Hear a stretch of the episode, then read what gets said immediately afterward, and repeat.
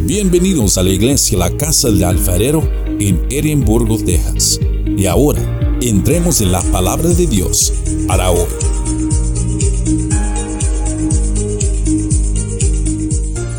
Hoy en esta mañana vamos a estudiar, como les dije, capítulo 4, versículo del 23 al 31. Nueve versículos que nos harán entender de una manera simple, muy simple, lo que significa la oración. Es muy importante y voy a, voy a recalcarla durante el estudio que la oración es muy importante. La mejor arma que un cristiano puede tener es la oración. La mejor arma que usted puede tener es la oración. Cuando usted se encuentre en algún lugar, donde sea, no importa qué lugar sea, la oración tiene que estar en su boca. ¿Por qué? Porque a través de la oración es como usted se comunica con el Señor. Es como el Señor escucha sus palabras. Pero hay un, hay un, hay un requisito para que el Señor escuche lo que usted está hablando. Ahorita lo vamos a ver. Vamos a leer el pasaje todos. Póngase de pie.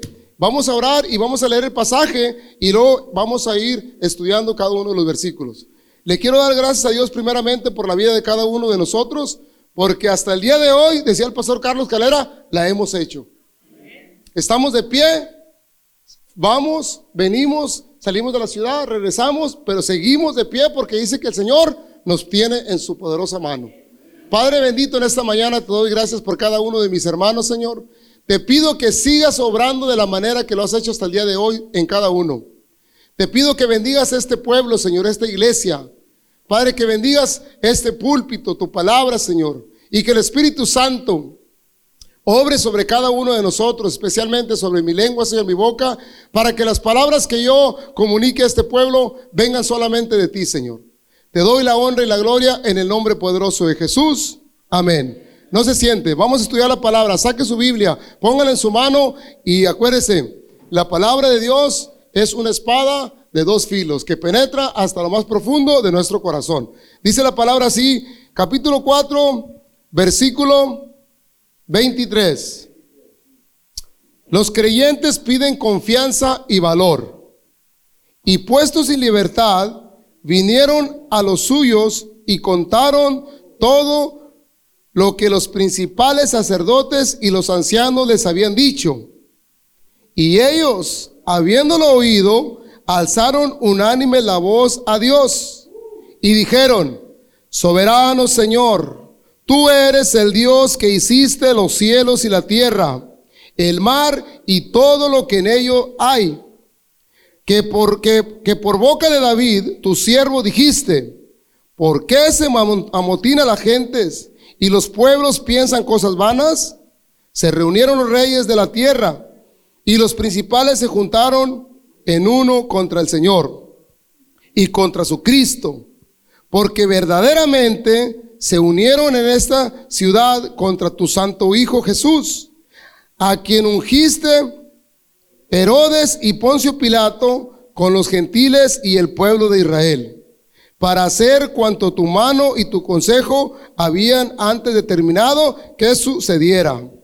29. Y ahora, Señor, mira sus amenazas y concede a tus siervos que con todo de nuevo hablen de tu palabra, mientras extiendes tu mano para que se hagan sanidades y señales y prodigios mediante el nombre de tu santo Hijo Jesús. Versículo 35, 31.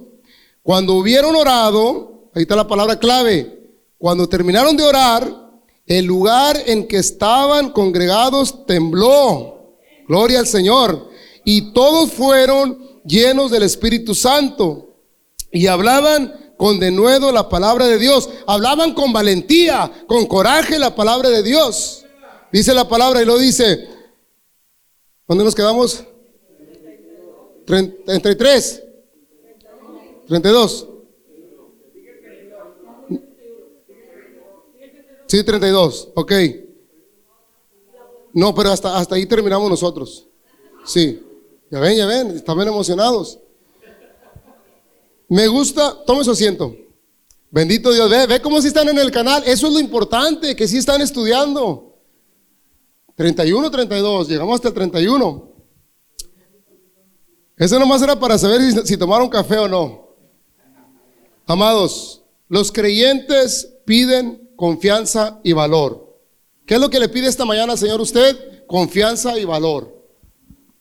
En el mundo moderno, como en el mundo antiguo, los seres humanos confrontamos situaciones extremas en las que requerimos una dosis especial de confianza y valor.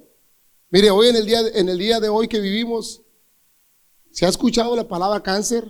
Pero, oiga, ¿se acuerda que antes era bien raro escuchar la palabra cáncer?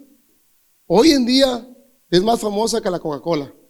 ¿Por qué? Porque está sucediendo algo terrible en el mundo. Necesitamos una dosis doble de confianza y valor para enfrentar esas noticias. Van a venir noticias, van a venir problemas. Pero cuando estamos con el Señor, las cosas van a ser mejor. Créalo así, mire, la oración que hoy miraremos y estudiaremos es una petición de confianza y valor. Ellos oraron a Dios por una razón. ¿Sabe cuál era la razón? Que no era una tarea fácil predicar el Evangelio de Jesucristo hoy en estos días. Si usted se mete por allá en las redes sociales, va a mirar tanta gente, miles de personas que ya no quieren saber nada del Evangelio de Jesucristo. Me está sorprendiendo a mí lo que estoy viendo. Pastores están retirando, iglesias están cerrando, personas que, confesaban el Evangelio dicen, ya no, porque me he dado cuenta que todo esto es una, es una gran mentira. ¿Usted cree esas cosas? No. Tenga mucho cuidado con lo que le vienen a enseñar personas no correctas.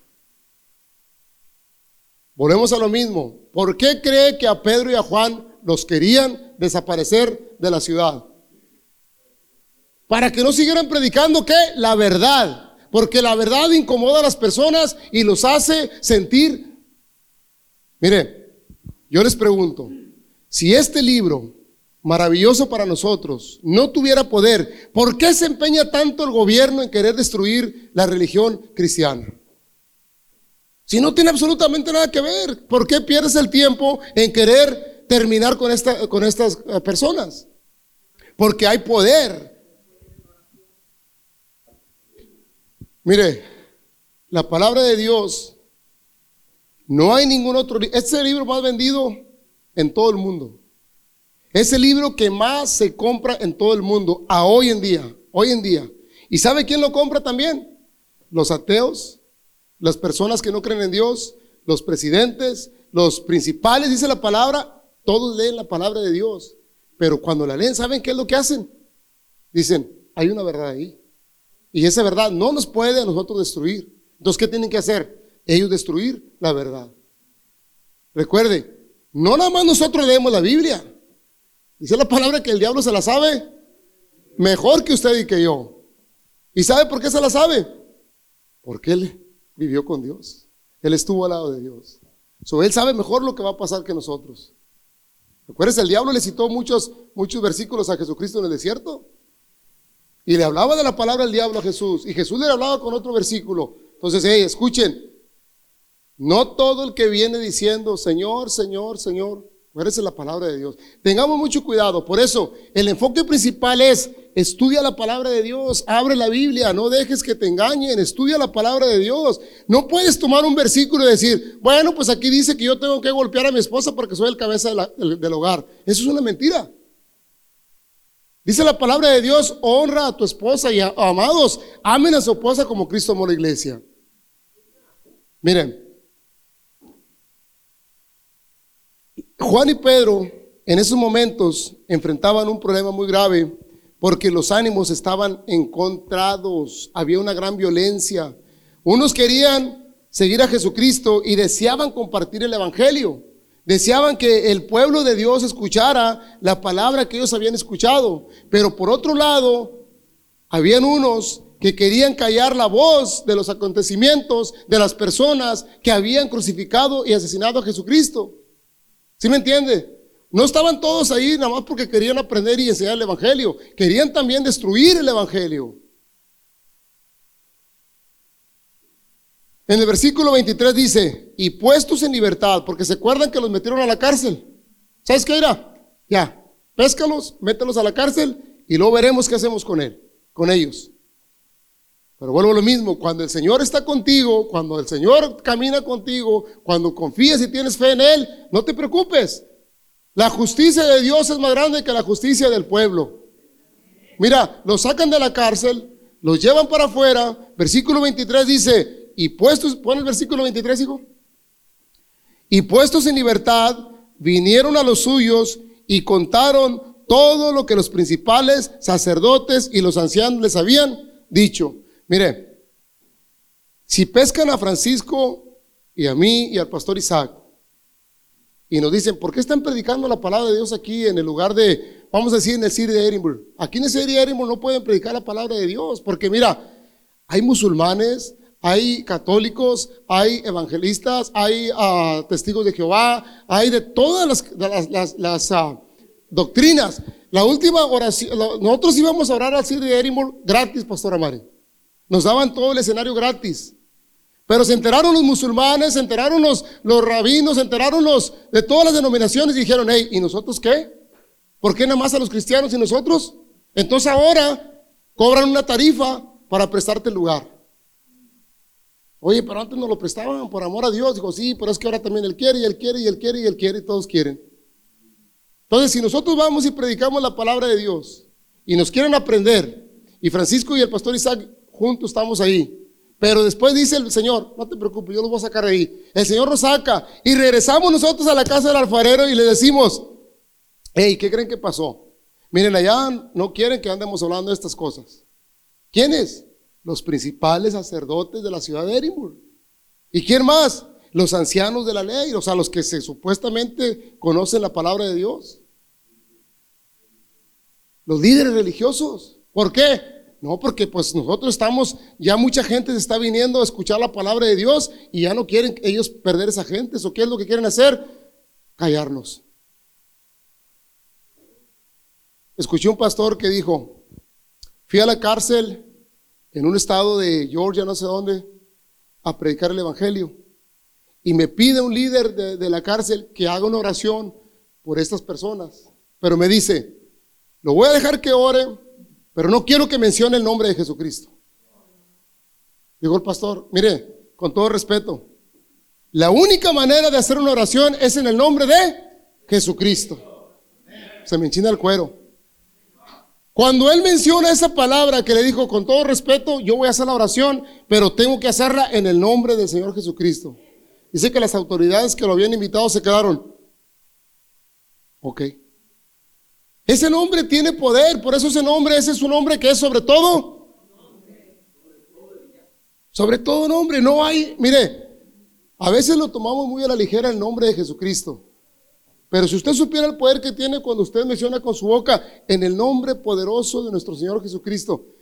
Cuando Nick y yo hablamos, Nick en su boca solamente está nuestro Señor Jesucristo, nuestro Señor Jesucristo. Y cuando esa palabra resuena en mi mente, me da una fe y una confianza como los creyentes, confianza y valor. Entonces, el versículo 23 dice que vinieron los líderes religiosos y los ah, principales sacerdotes. Versículo 24 dice, y ellos, habiéndolo oído, alzaron unánime la voz a Dios y dijeron, Soberano Señor, tú eres el Dios que hiciste el cielo y la tierra, el mar y todo lo que en ello hay. Mire, estos hombres, la multitud que conocía ya al Señor, cuando escucharon que Pedro y Juan vinieron, me imagino que asustados, no dijeron, hey, ¿sabes qué? Vamos a, echar pleito con ellos. Hey, véngase para acá. Vamos a orar. Ya no era Pedro. ¿Pedro qué era? Una persona de armas tomar. Pedro actuaba con, rudeza, Pedro actuaba con valentía, Pedro no andaba con... Ahora dijo, hey, vamos a unirnos en oración. Vamos a unirnos en oración para que el Señor escuche en nuestro corazón. Bendito Señor. Dice que Pedro y Juan juntaron toda la gente. se unieron y empezaron a orar. Y empezaron a orar este salmo. ¿Sabe cuál salmo era? Salmo 2 del 1 al 4. Salmo 2 del 1 al 4. Cuando el rey David busque el Salmo 2 del 1 al 4 para que vea las palabras que Pedro y Juan citan en el nombre del Señor. Dale una agüita. Salmo 2, versículo 1 y 4. Dice así, ¿por qué se amotinan las gentes y los pueblos piensan cosas que no sirven para nada? Versículo siguiente.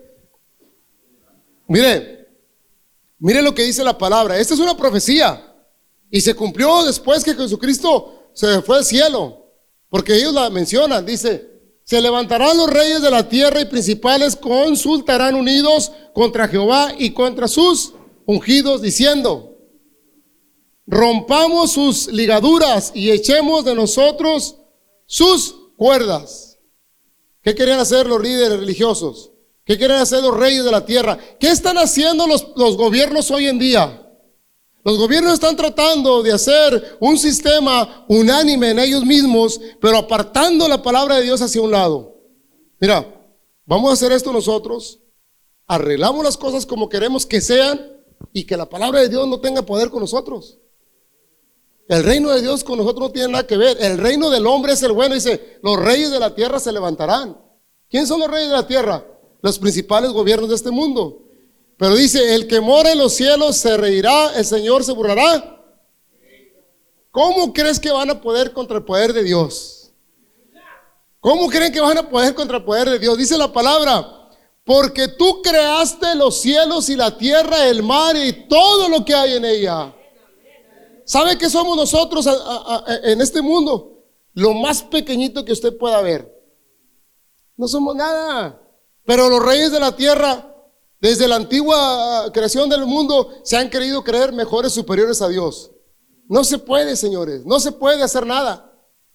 Me da mucho gusto cuando pastores valientes hablan en las cámaras, sin pelos en la lengua, perdón la palabra, y le dicen al gobierno, el, presidente del, del país de Israel dice, no podrán contra nosotros, nadie podrá contra nosotros porque la mano de Dios está sobre el pueblo de Israel.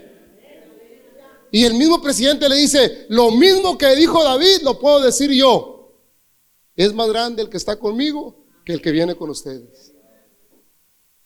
Es poderoso saber que tenemos el arma en nuestras manos, en nuestro corazón y en nuestra boca para confesarlo. Mire, qué interesante está este estudio. Yo cuando me tocó este estudio, al principio lo miré muy, muy light, pero cuando te vas metiendo a estudiarlo, miras que hay tremendo poder dentro de la palabra de Dios.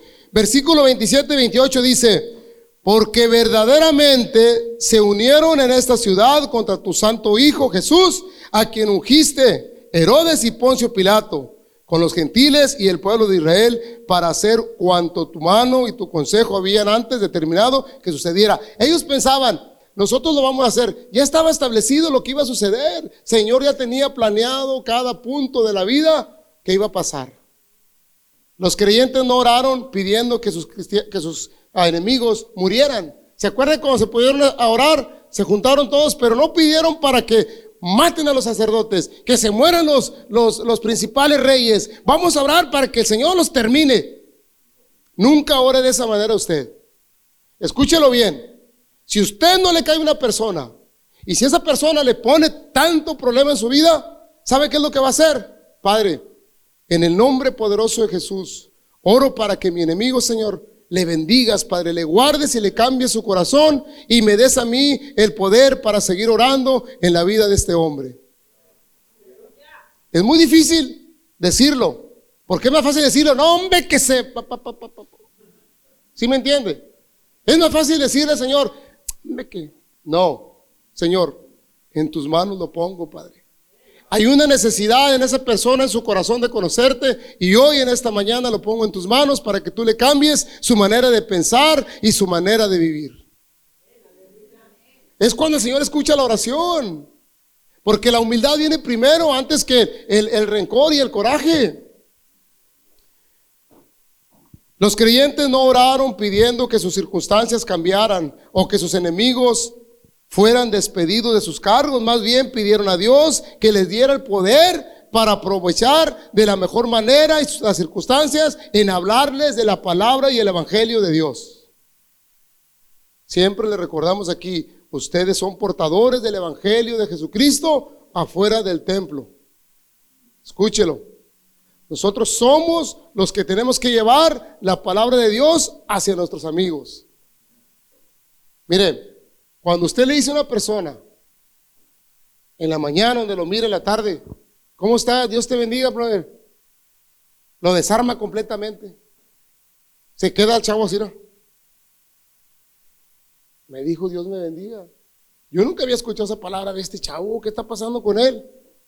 Y se va a quedar, y se va a quedar tú vas caminando, va mirando, porque esa palabra tiene poder, que Dios te bendiga. Dice la palabra de Dios que lo que confiesas con tu boca, así será. Palabras de bendición o palabras de maldición, así serán. Santiago dice que la lengua tiene un poder tan grande como lo tiene un cerillo. Un cerillo puede incendiar completamente todo el mundo. Y la lengua con una palabra destruye a cualquier persona. O la destruye o la edifica. ¿Verdad que no es lo mismo decirle a su esposa, mi amor, ¿cómo amaneciste? A decirle, mi amor, papá, papá, papá. No es lo mismo. Cuando usted se levanta, le da un beso y un abrazo, ya hay una paz y un amor. Pero cuando usted se levanta y no le dice ni siquiera, ¿cómo te fue? Ya va a haber problemas en ese día. Dice Gustavo que sí es cierto. Esto no era algo por el cual avergonzarse o asustarse, más bien era la fe que tenían en el Señor, el cual siempre tiene un plan perfecto en cada uno de nosotros en esta vida. Escúchelo bien, el plan que tiene Dios preparado para usted no es lo que usted está pensando ahorita, ni lo que va a pensar cuando lo va a hacer. Es mejor que lo que va a suceder. Yo sé lo que les digo. Mire, vamos a ver primera de Juan, capítulo 5. No, no, no, no, I'm sorry. Vamos al versículo 29 y 30. Me, adelanté mucho. Versículo, no, no, no lo busquen ese. Vamos para allá. Vamos a leer el versículo 29 y el 30. Dice, y ahora, Señor, mira sus amenazas. Escuche cómo va a orar usted. Esta es una oración completa. Señor, mira sus amenazas y concede a tus siervos que con todo de nuevo hablen de tu palabra mientras extiendes tu mano para que se hagan sanidades, señales, prodigios mediante el nombre de quién? De tu santo Hijo Jesús. Escúchelo bien. Tenemos el poder en el nombre de nuestro Señor Jesucristo para hacer milagros, señales, a sanar enfermos. Ahorita voy para allá, porque los miércoles aquí hay un tremendo poder del Espíritu de Dios. Y esto me recordó la casa del alfarero los miércoles. Este capítulo es para la casa del alfarero los miércoles, los domingos y toda la semana. Yo le digo, ¿por qué? Mire, dice, en estos dos versículos yo creo que la oración de los creyentes cierra con una fe y seguridad lo que el Señor les había y les daría en la misma manera que ellos deberíamos de orar nosotros. El Señor les dio ese poder esa confianza y esa fe que ellos estaban pidiendo. Y si usted pide, dice la palabra de Dios, se le da. Y si usted toca, se le abre la puerta. Escuche bien la palabra, grábesela y tómela en su corazón con la fe que usted tiene ya. Porque todos tenemos una fe ya. Y esa fe tiene que ser en el nombre del Señor Jesús.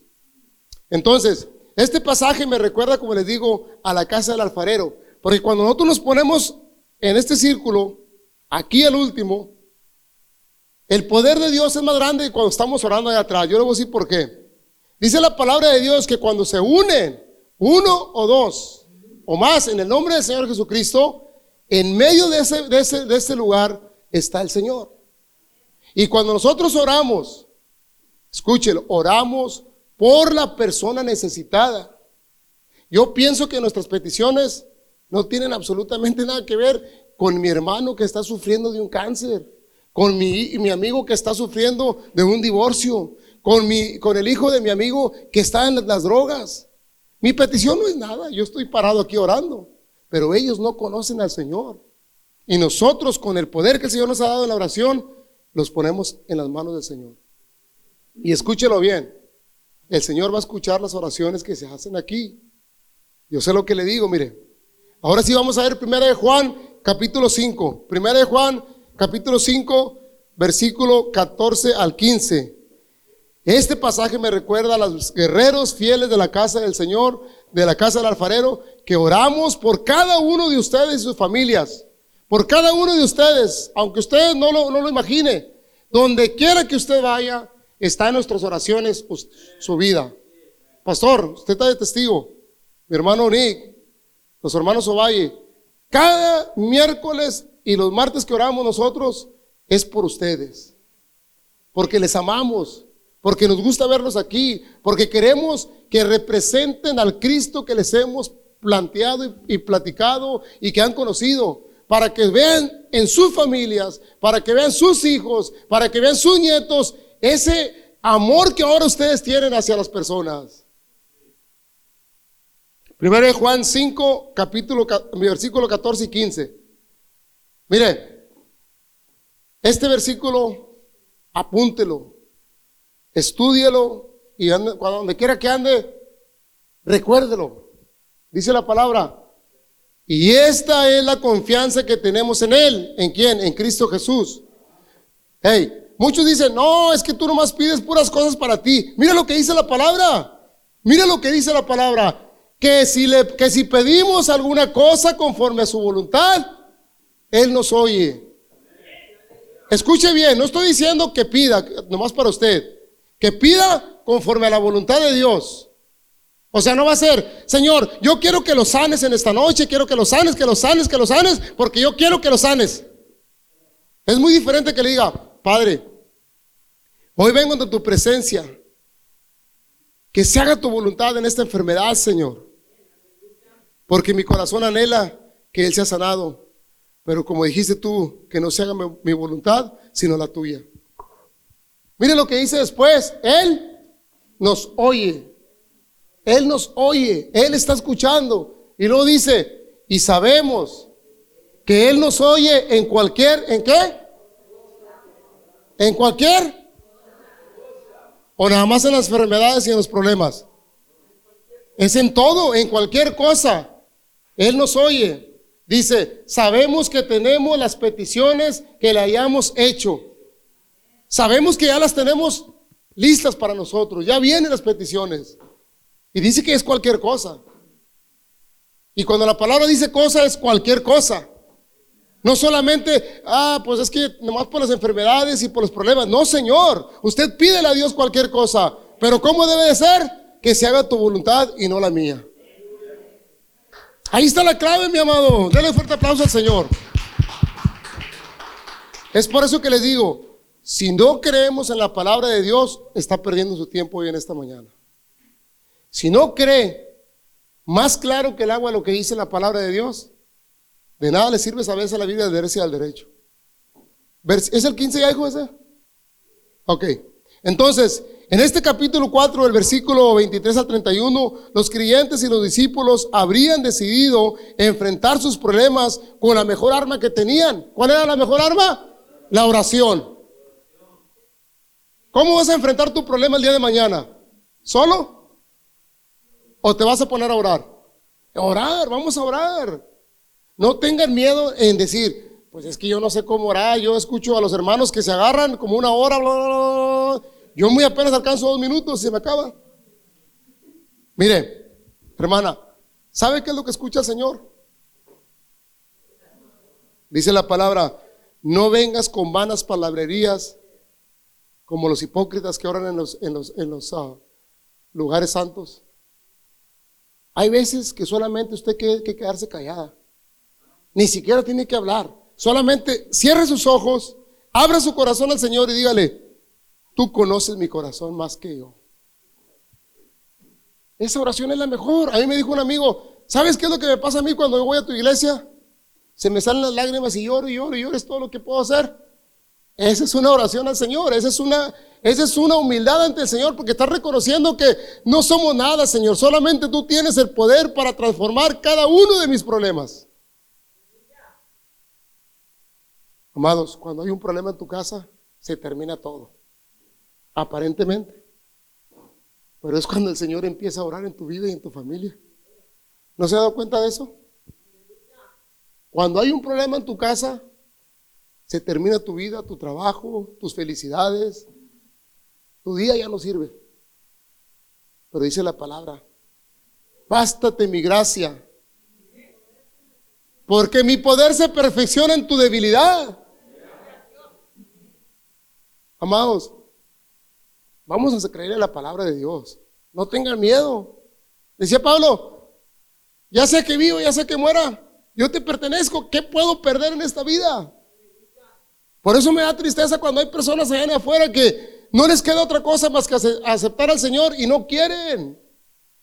Tienen sus hijos, tienen su esposa, tienen una vida plena, tienen todo y dicen, algún día voy a a buscar a Dios. ¿Cuándo? ¿Cuándo? Cuando estés en una cama tirado y que digas, Señor, perdí mucho tiempo en todos lados, pero nunca estuve contigo. Amados, hoy es el tiempo de decir al Señor, ¿qué puedes hacer conmigo, Señor? No sirvo para nada. Cuando yo le dije esas palabras al Señor, me dijo, yo no creí, yo no creé, ¿cómo dice? No, yo no creé un hombre ser bueno para nada. Yo creé cosas buenas, me dijo el Señor. Que nosotros creamos que no servimos para nada es otra cosa, pero Él hizo puras cosas hermosas. Él no hizo a un tonto, Él no hizo a un feo, Él no hizo a nadie, Él hizo a su imagen y semejanza al hombre. Entonces, ¿cómo no vamos a creer lo que Dios nos tiene preparado para los hijos que Él ama? ¿A poco usted no ama a su hijo? Déjale, mi mamá dejaba de comer por darme lo que, lo que estaba ahí en la cacerola. Dice, ¿cuánto más yo que soy tu padre, que te creé, que te escogí antes de la creación del mundo? Yo ya sabía dónde ibas a estar. Pero como hijos desobedientes, agarramos otro rumbo. Porque no hay tiempo para Dios. Le entregamos dos miserables horas al, al domingo y creemos que es mucho tiempo para Dios. ¿Usted cree que es justo eso? ¿Usted cree que si su hijo viniera y le dijera, papi, solamente tengo 15 minutos porque me tengo que ir? Ese bebé que tú agarraste en tus brazos, ese niño que siempre estuvo contigo y que mañana te dice, no tengo tiempo para ti, papá, porque mis amigos y mi mundo y mi vida están allá. Solamente voy, te miro y me regreso. ¿Usted cree que eso es justo para Dios? Tanto que nos ha dado. Necesitamos testificar con valor la palabra de Dios. Hoy la iglesia ante el desafío de los últimos días necesitamos orar con fervor para que Dios confirme su palabra con gran poder, milagro y abundante gracia. El versículo 31 dice así, me gusta porque dice, cuando se terminó la oración, cuando hubieron orado, el lugar en que estaban congregados tembló y todos fueron llenos del Espíritu Santo y hablaban con valentía la palabra del Señor. No te avergüence de la palabra de Dios. No se avergüence. Se concedió. Se concedió. Herodes y Poncio Pilato. La oración. Era una oración completamente del corazón. Yo pienso que, mire, una oración correcta siempre tendrá respuestas correctas de parte de Dios. Escúchelo bien. Mi, sobrino me dice, tío, yo imagino que Dios está arriba sentado y luego vengo y yo le digo, ay, ojalá que gane la América. Y luego mira acá la señora que dice, mi hijo tiene cáncer, sánalo. ¿Usted cree que me va a hacer caso a mí? Pues claro que no, porque hay cosas más importantes para el Señor que, que gane la América. Aunque dice, pidan todo, pero es una prioridad. Vamos para allá, mire, Francisco, como es un, alumno de ya de colegio, se está adelantando. Pero mire, hay una pregunta muy importante en su vida cotidiana. ¿Realmente escucha Dios mi oración? Usted se ha preguntado eso, ¿verdad? ¿Realmente escuchó lo que yo le dije? Bueno, Dios siempre nos escucha cuando oramos. La escritura muestra innumerables ejemplos de oración que Dios ha escuchado y contestado. Él continúa hasta el día de hoy escuchando y contestando oraciones. No nomás en la Biblia, hasta el día de hoy. Por medio de la oración puedes recibir respuesta a tus preguntas y recibir las bendiciones que Dios tiene preparado para ti, para ti, para ti. Vamos a casi terminar con esto. Tres puntos muy importantes que usted tiene que tener en su mente recordando el pasaje de Hechos capítulo 4, versículo del 23 al 31. Mire, debemos de orar. Orando conoceremos la voluntad de Dios, primero que todo. Si usted no ora, no se va a dar cuenta absolutamente de nada de lo que usted está pidiendo, ni lo que va a recibir, ni nada, porque no hay esa comunión con Dios. ¿Sí me entiende? Es como si quiere ir a la tienda a comprar algo, pero no va. Ay, se me antoja una banana split, ahorita voy para allá, pero no va. ¿De qué sirve? Entonces, si usted no ora con Dios, no va a poder recibir ninguna respuesta, ni va a poder el Señor escucharlo a usted. ¿Sí entiendo? Ok. Vamos a ver Juan 15, 7. Tres puntos importantes y terminamos. Juan 15, versículo 7. Si usted no se comunica con Dios a través de la oración, no espere nada de parte de Dios. Juan 15, versículo 7 dice, mire, orando conoceremos la voluntad de Dios. Dice así, si permaneces en mí o sea, si usted sigue caminando con Dios, escuchando la palabra, y mis palabras permanecen en ti, si tú permaneces en Cristo y tus palabras eh, permanecen en ti, dice, pedid todo lo que quieras y os será. Ahora, Jesús no es una lámpara de Aladino que usted además pide y se le concede. No es así. No es así. Pero Él está listo escuchando. Si viene de tu corazón con humildad o si viene nomás para poderlo probar. Y si lo quieres probar, te lo va a dar. Pero escucha bien, dice la palabra de Dios, si permaneces o nomás quieres que te dé, y ahí te miro. Escuché un pastor que dice, ¿qué pasa después de tu milagro con tu vida? Bien cómodo, vengo cuando quiero, y cuando necesito regreso y mañana me voy y bien y ¿cómo es tu vida después de que el Señor te concede tu milagro? ¿Cómo es? ¿Verdaderamente le dijiste, aquí estoy, ahora sí, de aquí para adelante, camino sobre tu reino? ¿O dijiste, nomás ayúdame y cuando tenga tiempo, aquí voy a estar? Escuche bien lo que estamos estudiando.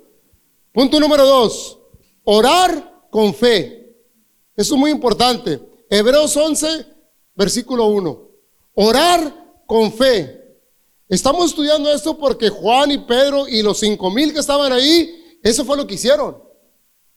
Esa oración que hicieron, la hicieron con denuedo, con fe y con valor. Mira, Hebreos 11, capítulo 11, versículo 1. Mire, mire lo que es la fe. ¿Cuántos sabían lo que es la fe? Levanten la mano los que saben qué significa fe. Gustavo, pon atención, estás platicando con tu amiga.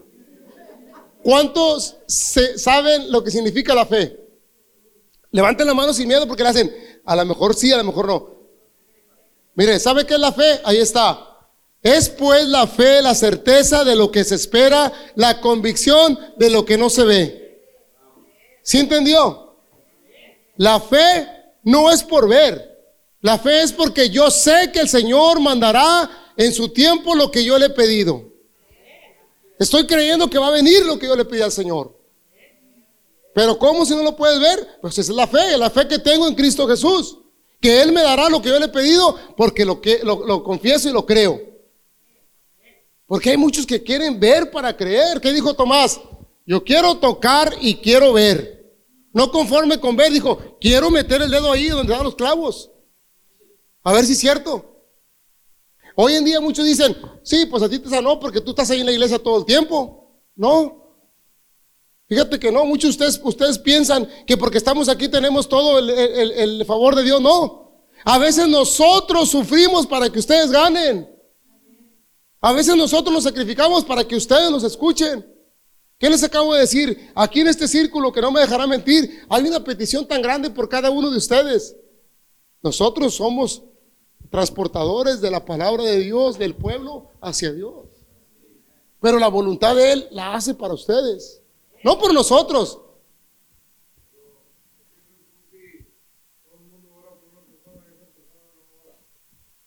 Ahí está otro, mire. ¿Qué piensa usted que todos oramos por Gustavo? Bueno, pues Gustavo bien padre, gastándose la en el cine, en todas partes. Hey, oren por mí, brother. Hey, oren por mí. No. Hay una reflexión donde la mamá está con su hijo de 30 años en el hospital. Desde que se enfermó, le dijo, Señor, en tus manos encomiendo la vida de mi hijo.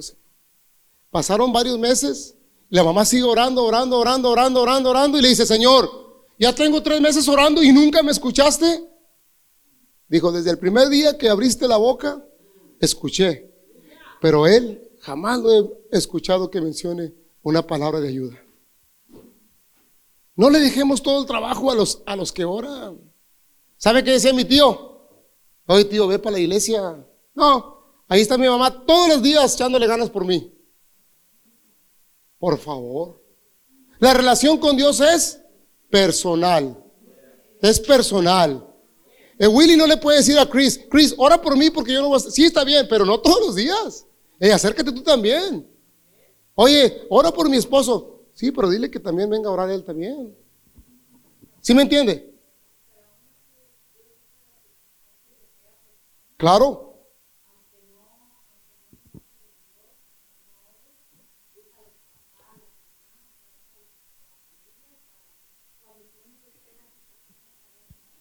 Exacto. Ese es otro punto. Dios va a usar las personas para traer aquellas hacia acá. Sí vamos a orar por ellos, escúchelo bien. Pero va a haber un día en que usted tiene que venir a los pies del Señor para orar a usted. Es la voluntad de Dios, exactamente. Entonces, oración con fe. Hay algo más importante que la oración. ¿Qué es? El ayuno. Mire, nos hemos olvidado tanto del ayuno. ¿Se acuerda? Mire, oración y ayuno. El ayuno es una poderosa herramienta para recibir respuesta de parte de Dios. ¿Se acuerdan de Mateo 17, 21 no? Cuando los discípulos vienen y le dicen al Señor Jesús, pues no pudimos hacer nada. Quisimos, quisimos sacar un, un demonio de aquel muchacho y no pudimos, Señor. ¿Qué les dijo Jesús? Ese demonio solamente sale con ayuno y oración. Es que hay, diferentes tipos de oración. O sea, yo voy a orar por un enfermo en el nombre de Jesucristo. Pero de la misma manera que voy a orar por el enfermo, no voy a orar por un endemoniado o por una persona que tiene espíritus de no sé qué. ¿Sí me entiende? Entonces hay momentos en que tienes que ayunar y orar. ¿Qué es el ayuno? Usted le va a decir al Señor, mira Señor, en esta semana, estos cuatro días, me comprometo yo ante tu presencia de las que me levanto a las 3 de la tarde, a las 12, a la 1, a las 10, no consumir absolutamente nada ni agua. Porque quiero demostrar mi humildad, que en esa petición que yo tengo para mi hermano, para mi esposa, para mi hijo, concedas tu voluntad.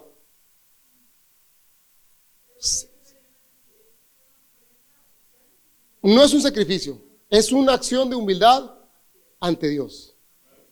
Acuérdate, ya no hay sacrificios. Usted no se puede sacrificar por nada porque la cruz fue el mayor sacrificio que Él hizo. Muchos dicen, ay, es que es un sacrificio de la iglesia. No es un sacrificio de venir a la iglesia. Es un gozo y es una alegría venir a la iglesia. ¿Cómo que va a ser un sacrificio si no estás viniendo a trabajar? Es un gozo levantarte y decirte, Señor, voy para tu casa a darte la honra y la gloria. ¿Sabes qué? Póngase de pie, se me pasó el tiempo. Ay, a ver si para la otra hago lo que... A ver si... Es humildad. Esa es la humildad. Un acto de humildad. Exacto, es un acto de humildad. Por eso les digo, hay que... A ver cuándo nos ponemos de acuerdo en ayunar todos un día. ¿Cómo que les parece? No perdemos nada, miren. Miren, tenemos a Manuelito, hermano de Mirtala, con un cáncer etapa 4. Tenemos al, al, hermano de, al cuñado de mi hermana con cáncer en, la, en, la, en los dientes, la mejilla, aquí en la quijada, también un cáncer muy peligroso. Tenemos, mi hermana Angélica ya tiene como dos semanas que le pegó la culebría mentada y está tremendamente llena de, de ronchas. Mira, horrible. Tenemos más familiares que tienen enfermedades. ¿Por qué no orar un día? ¿Por qué no ayunar un día y decir, Señor, hágase tu voluntad? Padre bendito en esta mañana, Señor, gracias por conceder las peticiones de cada uno de nuestros corazones, pero que se haga tu voluntad y no la nuestra. Tú conoces los cielos y la tierra y todo lo que hay en ella. Creaste el abismo, Señor, el universo, pero creaste a la persona más importante en este mundo, que es tu creación, el hombre, Señor. A tu imagen y semejanza lo hiciste. Yo te pido que en esta mañana bendigas a cada uno de mis hermanos con el poder del Espíritu Santo, Señor. Y que esta iglesia se levante, Señor, y vaya y comparta con de nuevo las buenas nuevas que hoy hemos aprendido. Te doy la honra y la gloria en el nombre de Jesús. Amén.